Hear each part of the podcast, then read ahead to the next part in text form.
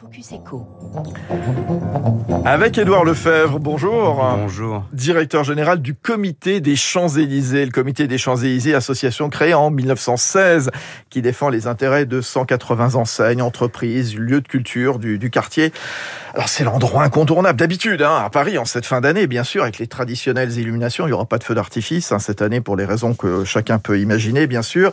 Les Champs-Élysées qui attirent normalement chaque jour 300 000 visiteurs. Il y a combien de visiteurs en cette période de fête, euh, en ce moment, là, évidemment, dans le contexte Alors, euh, en- on a fait des très bons mois d'octobre et de novembre. Ouais. Le début décembre était très bon. Là, on s'attend à des chiffres un peu moins florissants parce que ça freine un peu avec euh, ce qu'on entend sur Omicron et, et, et, et le regain de la pandémie. Mais euh, effectivement, 150 000 personnes par jour, oui. Bon, en tout cas, c'est Émilie Vallès, qui nous en parlait euh, lundi sur Radio Classique. Cette étude de BNP Paribas Real Estate, l'artère, les Champs-Élysées, se situe en cinquième position de celles les plus fréquentées dans les capitales européennes, derrière Oxford Street à Londres, Grand Via à Madrid.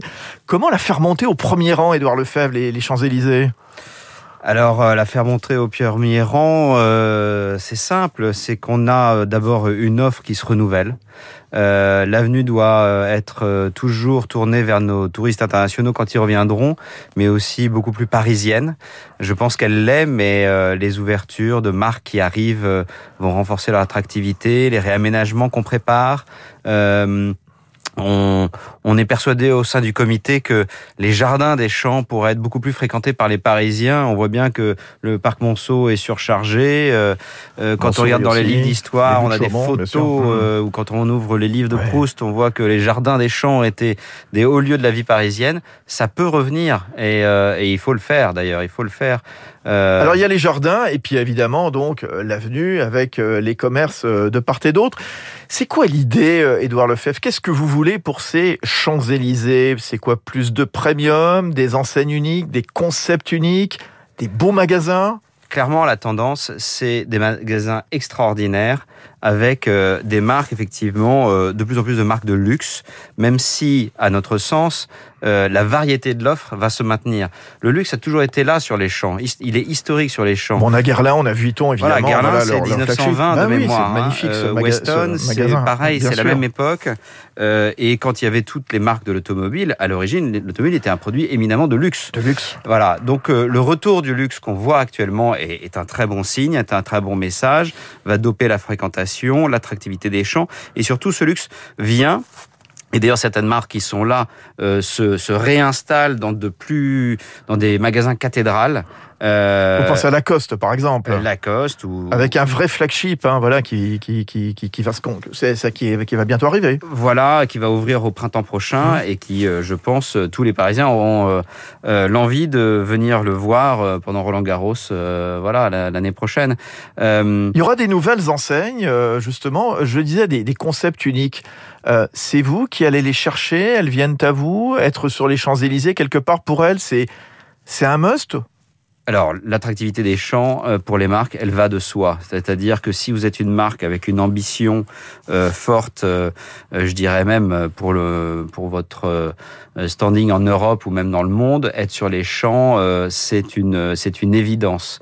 Là, avec la pandémie et les projets qui sont un peu gelés, on est dans un espèce d'effet ciseau qui fait que les ouvertures ont été retardées, et certaines fermetures ont été peut-être précipitées. Mais la réalité, c'est que on, on- on gère un succès, euh, une abondance euh, de venues, euh, et, et- et donc votre étude disait qu'on était les cinquièmes plus fréquentés. Ouais. Euh, nous, on a des chiffres euh, au moins aussi élogieux, pour Ouais. voir plus élogieux que certaines artères. euh, Vous parliez de Grande Via, Ouais. mais mais ce qui est sûr, c'est que on a un mix qui est unique et, et je suis pas sûr que ça existe ailleurs dans le monde. On a à la fois une avenue qui est très populaire, c'est-à-dire une fréquentation euh, très très importante euh, et euh, une image de marque extrêmement prestigieuse.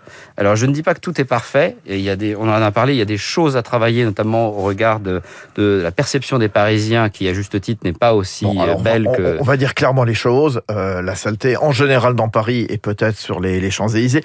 Peut-être l'accueil déplorable aussi. On n'est pas toujours les plus accueillants quand il y a des touristes internationaux. Les violences, la mendicité, tout ça, vous y travaillez? On y travaille, on y travaille. Et puis il y a aussi, euh, on y travaille et on est fortement en lien avec la ville de Paris et avec euh, la préfecture de police euh, sur chacun de leurs sujets.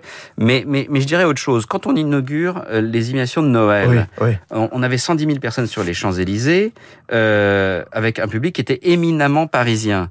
Donc ça veut bien dire que les Parisiens, quand on leur offre une activité qui leur plairait, ils viennent par exemple, dans les restaurants des Champs-Élysées, par exemple, ils sont fréquentés par les Parisiens. Allez-y. Il, y, a un maître d'hôtel euh, d'un bistrot euh, des Champs euh, qui m'a dit, quand je, le lendemain, je dis alors comment c'est passé hier, il m'a dit c'était génial, c'était le 31 décembre des Parisiens.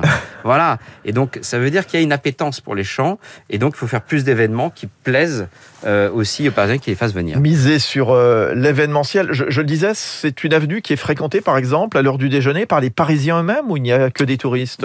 Très parisienne. En fait, les, deux grands publics euh, des champs historiques, c'est euh, évidemment le, tourisme, euh, lui aussi depuis toujours. Hein, L'hôtel Astoria était sur les champs, là où Dior a un immense projet au 103, c'était l'Élysée Palace, là où Matahari malheureusement finit sa carrière, si je puis dire, etc., etc. Mais c'est aussi euh, une, une, avenue très fréquentée par les Parisiens, notamment par les salariés du 8e arrondissement. Il y a 190 000 salariés dans le 8e ah arrondissement. Pour vous donner un ordre de grandeur, c'est pas une compétition, mais pour vous donner un ordre de grandeur, la Défense, il y a 180 000 salariés.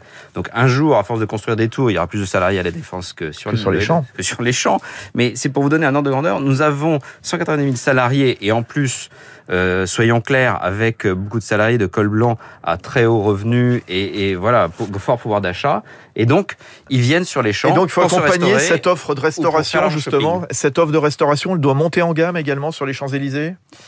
Elle doit monter en gamme, elle doit se renforcer dans les concepts, mais, mais, mais en réalité, on, on a une offre, on a 24 terrasses sur les champs de mémoire, euh, on a toutes les offres. Et ça, il faut le maintenir, puisque si vous dites on a tout le monde qui vient tous les jours sur les champs, du plus haut de gamme au plus populaire, il faut que tout le monde puisse s'y retrouver. Tout le monde aimerait bien déjeuner tous les jours au Fouquet's, mais parfois ou dans un restaurant étoilé, mais parfois aussi on aime bien un bon sandwich. Bon, euh, génial. Mais en tout cas, voilà, joyeuse fête sur les Champs-Élysées et des Champs-Élysées qui montent en gamme. Vous nous le disiez, donc Edouard Lefebvre, Pas directeur de général sur les du comité champs, des Champs-Élysées. Venez sur les champs. Faut venir sur les Champs-Élysées et puis voilà, qui vont monter en gamme à deux ans des Jeux Olympiques, bien entendu, qui auront leur place au, au cœur de cette grande compétition internationale.